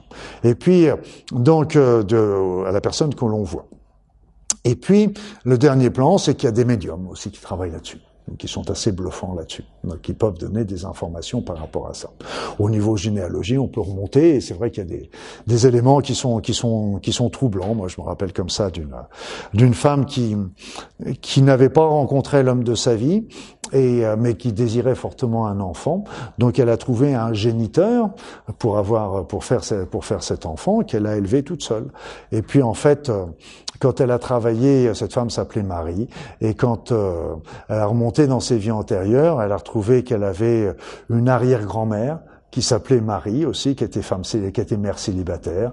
Et quand elle remontait encore un peu plus loin, elle devait, elle avait une autre, euh, une autre aïeule qui devait s'appeler Marie ou Marie-Thérèse ou Marie-Madeleine ou je sais plus, et qui était aussi euh, femme, euh, mère célibataire. Donc c'était, il y avait cette problématique au sein, au sein de cette famille. D'accord. Donc en fait, le message, c'est qu'on peut couper ce genre de chaîne euh, pour éviter que ça se répète. Tout à fait. C'est intéressant d'ailleurs parce que quand c'est généalogique, ça veut dire qu'on va, les ancêtres sont contents et puis les descendants, ils vont éviter. Mais bon, de toute façon, si même les descendants, les ancêtres, c'est qu'ils avaient, ils avaient ça à vivre aussi, c'est qu'ils avaient quelque chose à, à, à, travailler. Mais je dirais que, que ça remonte des vies antérieures. Moi, je me rappelle, euh, j'avais, j'avais une euh, j'avais, je vivais une période difficile de ma vie, comme on peut tous en traverser, comme on en traverse tous à certains moments. Et puis j'avais un ami qui euh, qui remontait justement dans les vies antérieures. Et euh, bien on était remonté dans ma vie dans une vie antérieure qui était euh, en rapport avec la problématique que j'étais en train de vivre. Et et là c'était vraiment des images en miroir par rapport à ce que je vivais. J'avais je retrouvais les protagonistes de, ma vie dans la vie antérieure, mais qui qui n'étaient pas placés tout à fait dans les mêmes situations entre femmes, euh, filles, euh, père, mère, etc. Mais ils étaient tous là ensemble. Mais ce qui avait été intéressant, c'est que quand j'ai vu, euh, quand j'ai revécu cette vie antérieure, eh bien, ça m'a permis d'accepter ce que j'étais en train de vivre. J'étais beaucoup plus dans l'acceptation, j'étais beaucoup plus serein parce que je comprenais pourquoi je le revivais, etc. Voilà, donc c'était c'est un élément qui est, qui est, intéressant par rapport à ça. Voilà. Il y a l'autre aspect que tu as évoqué aussi, c'est le côté épigénétique la transmission de l'épigénome de génération en génération. Tu peux nous en parler? Oui, parce qu'en fait, euh, d'ailleurs, pour moi, la, la, la, au niveau génétique, euh, euh nos mm, bon, il y, a, plein de choses à pouvoir dire là-dessus. C'est qu'au niveau génétique, nos vécus, notre mode de vie, oh, si vous voulez, c'est qu'on on a, on ne sait pas combien qu'on a de, de, de, gènes au total dans notre ADN. On sait qu'on en a 22 000 actifs, mais on ne sait pas combien on a, on a ce qu'on a appelé longtemps l'ADN poubelle, c'est-à-dire ce qui représente peut-être 80 ou 90% de l'ADN, qui pour, euh, euh, à l'époque, hein, on considérait qu'il ne servait à rien, donc on considérait que c'était l'ADN poubelle, euh, comme si la nature allait se fabriquer, se, allait fabriquer 80 ou 90 de l'ADN pour rien, elle allait perdre son temps pour ça, il y avait quelque chose. Mais en fin de compte, c'est, c'est, on a on a 22 pour 20, 22 000 gènes qui sont actifs, mais selon notre mode de vie, notre mode de pensée, on va ouvrir ou fermer les gènes. On est capable de les ouvrir, de fermer les gènes qui sont actifs et, et de, d'ouvrir des gènes qui sont inactifs aujourd'hui. Donc, selon notre mode de vie, qu'il soit, si on a un mode de vie qui est sain, eh bien, on est capable de, de fermer des gènes de, de la maladie pour ouvrir des gènes de la bonne santé. Ou inversement, quand on a un mode de vie malsain, euh, on va. Et donc c'est pour ça qu'aujourd'hui on est on est dans, le royaume de la génétique. On trouve des gènes partout, dans toutes les maladies. Mais, euh, ok, mais est-ce que euh, faut bien comprendre que rien n'est jamais inscrit. C'est pour ça que moi j'avais vu cette actrice dont je n'ai plus le nom qui s'était fait enlever les deux seins parce qu'elle était porteur de de de d'un Angelina Jolie. Angelina Jolie. Elle était porteur euh, de porteuse de de de, de marqueurs euh, où elle avait 4, 70 à 80% de malchance d'avoir un jour un cancer du sein dans sa vie. Donc je comprends pourquoi elle a fait ça, je l'entends bien. Sauf que déjà, ce qu'il faut bien comprendre, c'est qu'elle a, s'il y a 70 ou 80%, pourquoi il y a 20 ou 30% qui ne l'ont pas?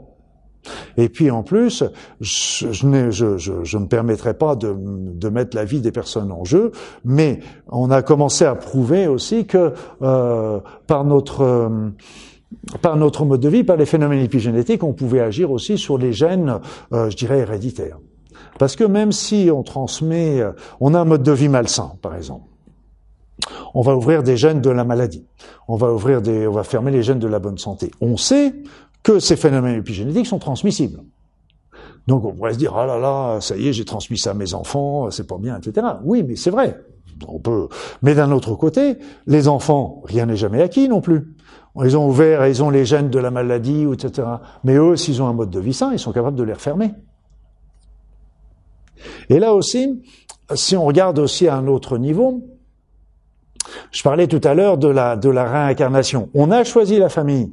Mais pourquoi on a choisi cette famille? Parce que là aussi, on se prend, si on se plaint, c'est simplement sur le point de vue génétique. C'est-à-dire, c'est qu'on a choisi le père et la mère qui vont fusionner au niveau chromosomique, et donc on va, on va se retrouver euh, avec, par exemple, un panel de 100 000 gènes. Et lui, l'être qui va s'incarner, il va choisir les les, les 22 000 qui vont être actifs.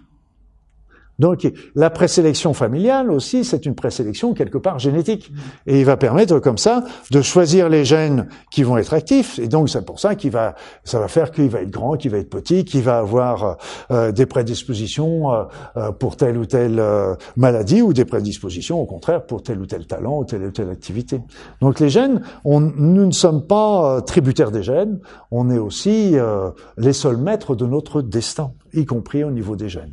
Et ça, c'est un sacré message d'espoir pour tous les gens qui nous écoutent, parce que longtemps, on a cru avec Rick et Watson au déterminisme génétique, et en fait, c'est un message qui arrangeait aussi certains, certaines personnes, de dire, vous pouvez rien y faire, laissez-nous laissez -nous bosser nous. Laissez-nous bosser. À partir du moment où on comprend qu'on a la capacité à agir sur notre pop patrimoine génétique, c'est sûr que ça donne de l'espoir. Et puis même si on a, s'il y a une période de notre vie euh, où on a un mode de vie qui a été délétère, ok. On a tous fait des conneries, pardon, excusez-moi. On a tous fait des bêtises dans notre jeunesse. On a tous eu des, on a tous vécu des, des, des éléments. On est dans l'adolescence, on expérimente tout. C'est la, c'est la période. Mais bon, si on a, si on a après ça un mode de vie sain, on va pouvoir redresser la barre, etc. Et c'est pour ça qu'on avait fait. Là actuellement, il y avait eu des études. De... J'ai pas encore eu le résultat. Je sais pas s'ils vont le donner, mais euh, par exemple, ils avaient fait ça avec des jumeaux. Des jumeaux. Euh, on s'est aperçu que bah, deux jumeaux, ils ont les mêmes gènes. Donc, s'ils ont des modes de vie, euh, s'ils s'éloignent, ils vont se marier chacun de leur côté. Ils vont avoir peut-être des professions différentes, etc. Et si on reprend leur génome euh, 10 ans, 20 ans, 30 ans plus tard, bah, on s'aperçoit que le génome ont changé. C'est qu'ils n'ont plus le même génome. Nous, pareil. Si on prend, si on étudie notre génome aujourd'hui et qu'on le réétudie dans 10 ans, eh bien on sait qu'il y a 30% de la population qui auront déjà des modifications épigénétiques qui ont eu lieu à 30% au bout de 10 ans. Là, ils font des études aussi avec les jumeaux en envoyant un jumeau dans l'espace et l'autre qui reste sur Terre. Est-ce que ça va changer au point de vue épigénétique? Donc c'est c'est vraiment extrêmement important, c'est que là encore rien, on est c'est pour ça que je disais toujours surtout surtout surtout pas de pronostic parce que le pronostic c'est ce qu'il y a de pire parce que euh, vous voyez, euh, le, le, médecin il dit, monsieur, madame, vous avez plus que trois mois à vivre. Bon. Donc, et là, eh bien, il y a, y, a, y a, un phénomène psychologique qui fait que, euh, je ne me rappelle plus du nom, mais, euh, de, de, de mais qui, qui fait, c'est la prédisposition. C'est que euh, psychologiquement, on a une prédisposition qui fait qu'on va inscrire ça dans notre dans notre devenir, et donc on va faire en sorte que ça se que ça se produise. Et là, on tombe dans un cercle vicieux. Le médecin va dire, je vous ai, il va voir le patient qui va mourir trois mois plus tard, et puis il va dire, waouh, je suis balèze, j'avais bien prévu ça, etc. La famille va dire, c'est un bon médecin. Il avait, il l'a vu à l'avance qu'il avait plus trois mois à vivre, etc. Sauf qu'ils oublient, tout le monde oublie, que c'est tout simplement la prédiction qui a déclenché ce genre de choses. C'est la loi d'attraction, on y revient. La loi d'attraction, parce qu'on a fait la programmation et la, la, parole du médecin, la parole du thérapeute, elle est super puissante, hein, elle s'inscrit en, lettres rouges, etc. Alors c'est vrai qu'il y a des personnes qui vont qui vont prendre le rebond en disant oh toi mon coco, tu m'as dit que tu avais trois mois à vivre, tu verras, je reviens dans trois ans, je serai en train de péter la forme. Il y en a qui ont la ressource pour rebondir comme ça. Mais c'est pas la majorité. Hein. C'est pas la majorité. Donc surtout, surtout pas de pronostic. Hein. Donc comprendre le sens, changer, changer son mode de vie, changer. Et là, qu'est-ce que ça fait en travaillant sur le, la compréhension du sens, c'est qu'on va changer son mode de pensée? Donc il faut pas oublier, faut pas avoir peur de se tromper. faut jamais avoir peur de se tromper, faut jamais avoir reconnaître qu'on s'est trompé, etc. Et puis euh, euh, changer son mode de pensée. Et puis au travers de tout ça, il faut aller à la rencontre de son être. Qu'est-ce que l'on est véritablement Où est-ce que l'on va Et qu'est-ce que l'on et qu'est-ce que quels sont vraiment Qu'est-ce que qu'est-ce que j'ai vraiment envie de faire de ma vie? Et là, parce qu'en fait, euh, bah, c'est souvent les éléments euh, qu'on retrouve euh, au, sein de, ces maladies et qui nous obligent à ce moment-là. C'est un petit peu comme les personnes qui étaient en hyperactivité, en fibromyalgie. Bing, elles se retrouvent, elles se retrouvent coincées. Mais là encore, c'est comme si la, la, la vie lui disait là, il est peut-être temps que tu réfléchisses peut-être temps que tu fasses le point, que tu réfléchisses un petit peu sur ce que tu veux, ce que tu fais, est-ce que tu penses que c'était juste, est-ce que c'était bon? Et là, c'est refaire le point de sa vie pour euh, pour relancer. Donc c'est pour ça que donc euh, et au travers de ces modules donc quand on parlait il y a la, on va on va voir l'ensemble de, de pour chaque cas donc on revoit par exemple pour Alzheimer on redéclenche on parle bien sûr sur euh, sur euh, sur euh, comment quels sont les symptômes de la maladie, pour quels sont les les, les éléments que l'on sait aujourd'hui euh, de la maladie d'Alzheimer. Mais euh, après ça, il y a, je développe beaucoup évidemment tout ce qui est prévention de cette maladie d'Alzhmer, qui est ça c'est l'autre aspect qui t'est cher, qui est l'autre important parce que bah, c'est évident qu'après malheureusement on n'est plus que dans les soins palliatifs parce qu'on n'est plus on n'a pas de d'éléments qui mais mais c'est vrai que le, la maladie d'Alzheimer on peut vraiment faire des choses qui sont qui sont intéressantes euh, au départ. Et moi, j'avais vu ça avec euh, mes patients. Euh, on avait souvent établi avec avec des patients des protocoles, avec des nutriments, parce que là encore, je, je, donne je donne les grandes lignes. Après ça, chacun à chacun de trouver un petit peu le le, le, le remède ou les remèdes qui vont qui vont mieux le correspondre. Et puis donc on avait souvent trouvé les protocoles qui correspondaient aux patients. Et puis et moi, je me rappelle, il y avait un patient comme ça qui avait 10 ans, que, qui était stationnaire et qui avait une vie tout à fait normale. Donc moi, quand j'ai arrêté d'exercer, ben, quelques temps plus tard, il y a eu sa femme qui m'a envoyé un petit mail en me demandant est-ce que vous croyez que je peux continuer le protocole, etc. Parce qu'en fin de compte, le médecin avec qui, euh, avec qui que j'ai été voir euh, ne voit pas l'intérêt de continuer ce protocole, l'a arrêté. Et donc depuis qu'il l'a arrêté, ben, la maladie a, a, repris un petit peu sa route. Et donc, euh, donc c'est important. Donc c'est vrai que dans l'Alzheimer, déjà, on sait que tout ce qui est tout ce qui est mauvais pour le cœur est mauvais pour le cerveau. On sait qu'il y a certaines, certains types d'aliments dont on parlait tout à l'heure avec euh, les acides gras, etc. L'hydratation est importante. Et puis on sait que euh, le cerveau, on, on dit, c'est comme un muscle. Moins on s'en sert et plus il fond. Donc euh, il faut faire travailler son cerveau. Ça c'est vraiment extrêmement important par rapport à ça. Donc là il y a toute la description. Après ça, dans le pour la pour la, la fibromyalgie, là encore, je développe aussi tous les. Là j'ai parlé des trois éléments clés euh, qui pouvaient, qui sont les plus fréquents par rapport à, à la, la, maladie, avec l'articulé dentaire, avec euh, avec les, les, les, les, réactivations infectieuses, avec les, les, les intoxications par les métaux lourds. Mais il y en a d'autres hein, également, comme euh, qui peuvent intervenir, même s'ils arrivent un petit peu qui sont moins fréquents, mais qui sont importants aussi. Par exemple, tous les problèmes euh, d'intestin, les problèmes d'hyperperméabilité intestinale, les, les problèmes de, de troubles de la flore intestinale, etc. Donc euh, là aussi, on retrouve ça, c'est aussi important. Les carences ou les déficits en nutriments sont aussi également importants. Pour la fatigue, pour la fatigue, on, il y a plusieurs étapes hein, dans la fatigue qu'il faut comprendre. C'est que bon, on est tous fatigués. Bon, mais on va pas tous faire un syndrome de fatigue chronique, on est bien d'accord. Alors comment qu'on fait la distinction? C'est-à-dire c'est que dans la fatigue, bah, il y a déjà il y a déjà un, sous-module qui va traiter de la fatigue classique, etc. Donc, quoi faire, comment faire, comment faire face à la fatigue pour la surmonter, etc. Après ça, le deuxième, un, type de fatigue qui qui est, qui est important à connaître, c'est le fatigue qui est relié avec des états dépressifs. Donc il faut arriver, quand la fatigue perdure, etc., parce que la fatigue peut entraîner un, état dépressif. Mais inversement, la dépression peut être aussi la, cause. Donc il faut arriver à faire euh, la distinction entre les deux. Après ça, l'élément supplémentaire, c'est que euh, quand la fatigue perdure, si la fatigue perdure malgré tout ça, ça peut être le symptôme d'une maladie. Donc là encore, euh, là encore, et la liste elle est très longue. Il y a des fois, euh, il y a même des maladies où il n'y a que la fatigue au point au départ. Et donc euh, c'est très et, donc il y a d'autres quand il y a des maladies en général il y a d'autres symptômes, mais ça peut être ça. Et puis le dernier point et ça c'est et c'est pour ça que c'est difficile, c'est redoutable, etc. C'est qu'on arrive si on a vraiment tout tout éliminé. Donc c'est un c'est un diagnostic d'élimination. On va arriver à ce moment-là au syndrome de fatigue chronique. Et c'est pour ça que c'est très difficile. C'est pour ça que c'est aussi difficile pour les personnes que la, la fibromyalgie, par exemple, parce qu'en fait, euh, les signes sont pas sont pas évocateurs. Il y a il y a aucun il y a pas de prise de sang. On arrive à faire on, on va arriver à faire des prises de sang qui vont nous permettre de, de diagnostiquer ces, ces maladies-là. On y est on y est tout près pour la maladie d'Alzheimer. On a commencé à avoir des prises de sang. On a on commence à avoir des éléments par rapport à ça. Mais euh, donc euh, on sait aussi qu'il y a certains scanners, des images qui vont nous permettre d'avoir des informations, mais euh, mais c'est vrai que ce qui est très difficile, en particulier pour la fibromyalgie. On ne peut pas faire une prise de sang en vous disant, on a vu la prise de sang, vous avez, monsieur, madame, vous avez une fibromyalgie. Et là, et c'est pour ça qu'il y a, les symptômes sont, sont des douleurs avec des points très spécifiques, la fatigue, les problèmes digestifs, etc. Et qui sont, qui font que les personnes, on passe toute une période difficile parce que, euh, elles sont pas compris, parce que elles souffrent, elles souffrent de fatigue, de douleurs, de problèmes digestifs, etc.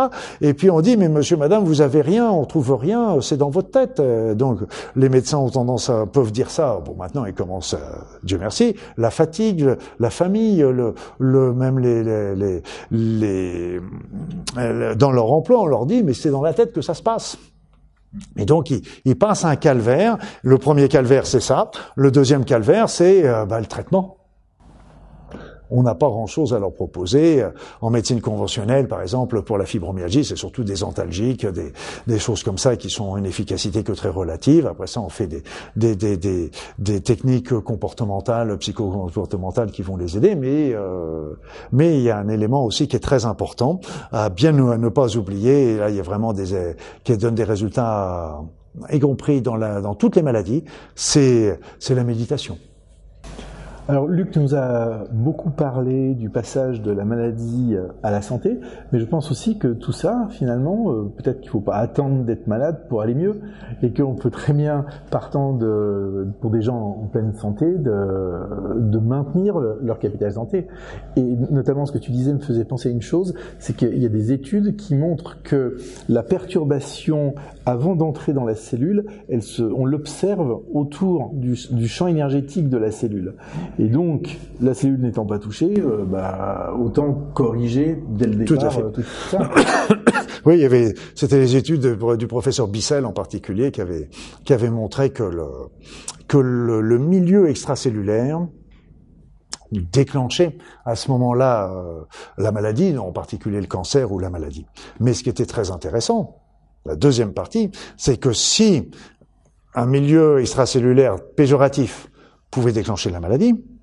À ce moment-là, inversement, le changement bénéfique du milieu extracellulaire pouvait guérir la maladie. Et donc, qu'est-ce que d'où vient ce milieu extracellulaire En fin de compte, il vient de la de euh, de notre mode de vie. Et, et, donc c'est pour ça que le mode de vie est très très important parce que lui est notre mode de vie, notre mode de pensée, etc. Et on voit ça au niveau énergétique. Nous sommes des êtres énergétiques qui vivons dans un maelstrom d'énergie. Et donc tant que ces énergies circulent en nous, nous traversent, etc. Tout va bien. Mais à partir du moment où il y a des freins, c'est là que ça va provoquer tôt ou tard des maladies. Donc on est pile poil là dans la médecine préventive, dans la médecine préventive. Et comme le disent si bien les Chinois, pourquoi attendre d'avoir soif pour creuser un puits Donc, euh, et là, c'est la même chose, c'est que la médecine préventive est, est très importante. Euh, on a parlé justement avec l'épigénétique, comment euh, on pouvait faire disparaître, euh, ou faire diminuer déjà certains gènes, etc. Et je dirais que bah, il y a le mode de vie sain. C'est évident, donc on entend parler partout avec euh, avec l'alimentation, le sport, euh, euh l'arrêt des, des polluants, des addictions, etc. Donc tout ça, bon, j'ai pas trop la, c'est pas trop la peine que je revienne là-dessus parce qu'on entend bien, mais L'autre élément qui est important, le deuxième point, c'est c'est de travailler toujours de pas laisser traîner les conflits. Donc déjà, les problèmes, les choses comme ça, solutionner, lâcher, trouver des pardonnés, oublier, discuter. Parce que là encore, euh, euh, soit on les fait, on peut les faire avec les protagonistes, soit on peut les faire avec des techniques euh, qu'on peut faire de psycho-énergétique, on peut faire avec avec le Ho'oponopono, etc. ne laissez pas des, des éléments traîner dans votre vie parce que et n'oubliez pas que quand vous avez des conflits, quand vous avez des problèmes, la première chose, c'est d'arriver à en parler. Déjà, rien d'en parler, ça va déjà vider un petit peu d'en parler avec les protagonistes ou d'en parler avec votre mari, votre votre femme, avec. Euh, mais d'en parler va déjà vider une grande partie de cette charge émotive et faire que ça va ça va déjà beaucoup mieux vous aider. Et puis l'élément important, l'élément le plus important, c'est toujours de trouver le sens, la recherche de sens. Pour moi, c'est la recherche de sens. On parlait de recherche de sens de la maladie, bien sûr, mais euh, la recherche de sens la plus importante, c'est pas la recherche. Là, on tombe toujours dans la du côté de la maladie, mais la recherche de sens, c'est quoi? C'est la recherche de sens de sa vie. Qu'est-ce qu'on veut faire de sa vie? Et moi, vous savez, il y a un truc qui qui me gouverne dans ma vie. Un truc qui me gouverne dans ma vie. Eh bien, tout simplement, euh, depuis que je suis gamin, je me dis que le jour où je mourrai, eh bien, ce que je ne veux pas, c'est être dans les regrets de me dire ah j'aurais dû faire ceci ou j'aurais dû faire cela. Je ne veux surtout pas être dans ces regrets. J'ai envie de faire quelque chose, j'ai envie de développer quelque chose, j'ai envie de voir quelque chose. Eh bien je le fais. De temps en temps, ça nécessite des des des, des, coupures, ça nécessite des efforts, ça nécessite des des des, des de l'argent qu'il va falloir que je ramasse pour pouvoir faire ceci ou cela. Mais je je fais parce que après ça peut-être que ce sera pas le bon chemin, mais au moins j'aurais tenté, j'aurais expérimenté, j'aurais fait. Et donc c'est la recherche de sens. donc vivez votre vie, vivez vos aspirations, voyez où est-ce que ça va mener, et puis au moins vous aurez tenté. Le principe, c'est pas de, chuter, c'est le principe, c'est d'avoir tenté. Et puis après ça, c'est la recherche de sens donc de sa vie, puis c'est la recherche de sens de la vie. Et là, vous savez, ce qui est bluffant, c'est que pour que l'univers puisse générer la vie, il faut qu'il y ait une quarantaine de paramètres qui soient présents dans des, valeurs extrêmement fines, c'est-à-dire de l'ordre de, plusieurs euh, chiffres après la virgule. Donc pour voir, donc pour vous dire que c'est des, il faut qu'ils soient présents dans des mesures extrêmement précises. Et il faut que ces 40 paramètres soient là ensemble. Et donc, euh, pour que ces 40 paramètres soient là ensemble, c'est d'une improbabilité la plus complète. Alors, maintenant, réfléchissez. Est-ce que c'est du hasard ou est-ce qu'il y a un grand programme qui est derrière? Les astrophysiciens ont calculé les probabilités, je crois que c'est 10 puissance 60. Et Trin Xuan Tuan lui donne une image qui permet de un peu mieux comprendre, mais encore que, hum. c'est comme si on tirait à l'aveugle euh, une flèche de, dans l'univers et qu'on arrivait à toucher une cible de 1 cm carré de l'autre côté de, de, la Voie lactée. donc, c'est euh, plusieurs millions de, donc c'est d'une improbabilité la plus complète. Alors l'idée, chacun de réfléchir. Est-ce que tout ça c'est du hasard? Est-ce que c'est, est-ce que c'est Et puis comme disait, euh, alors je, tu m'as mis le doute avec Voltaire là tout à l'heure, euh, mais euh, et il y en avait un on va dire, il y a un, homme illustre qui disait, euh, parce que c'était à l'époque où c'était la physique de Newton, euh, euh, où le monde était, était encore réglé par une grande horloge, il disait, j'ai du mal à imaginer cette grande horloge sans qu'il y ait un horloger derrière. On a du mal à imaginer un grand... Alors si c'est le hasard, ok.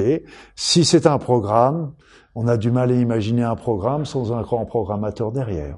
Voilà. Donc tout ça, euh, et c'est pour ça que c'est génial aujourd'hui. On vit une époque merveilleuse parce que on a accès à deux sources d'information.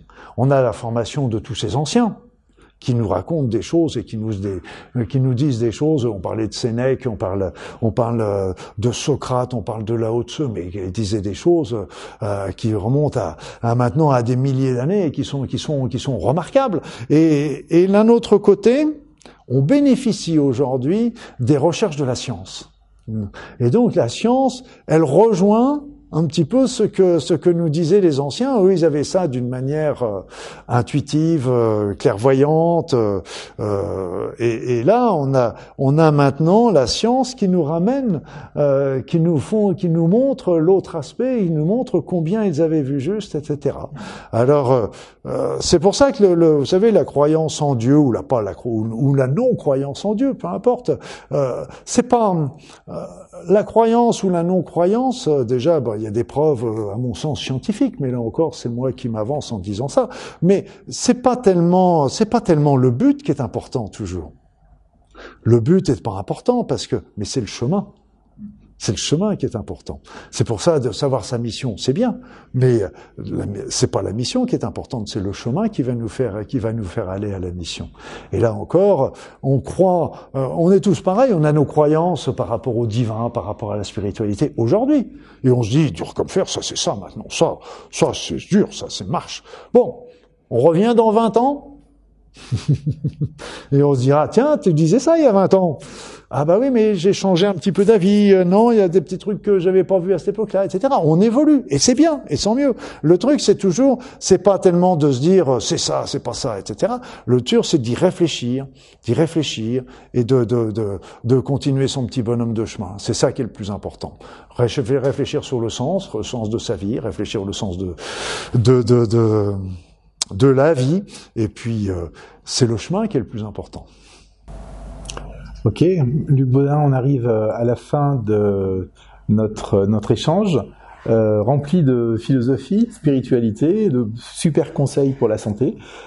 si tu veux conclure, avant que de, de se séparer de nos auditeurs, D'ailleurs, euh, restez bien informés parce que nous allons continuer ce cycle de webinaires, donc vous aurez bientôt les prochaines dates. Voilà, oui, c'est vrai qu'on a, on a toujours plein de projets de, de webinaires et puis euh, ce qui est important, c'est, euh, comme je disais tout à l'heure, au royaume des borgnes, les, au royaume des aveugles, les borgnes sont rois. Euh, nous, on essaye de se partager un petit peu ces, ces informations. C'est ce que, c'est ce qui, c'est ce qui m'intéresse le plus. Souvent, je vous donne mon opinion, mais ce qui est important toujours, c'est dans tout ce que le, dans tout ce qu'on dit, c'est euh, prenez ces informations recevez-les avec votre cœur. Déjà, vous allez sentir si ça résonne en vous. Après ça, analysez-les avec votre cerveau critique, toujours important. Et puis, si ça résonne bien en vous, les deux, à ce moment-là, commencez à les incorporer dans votre vie. Mais n'oubliez pas, le plus important, c'est d'être heureux. Et quand on est heureux, on est sur sa route. Et puis là, je peux vous dire que déjà beaucoup moins de problèmes nous arrivent. Soyez heureux, c'est un bon programme du soir. Bonne nuit mes amis. Merci Luc, merci à tous. Merci Jean-Michel.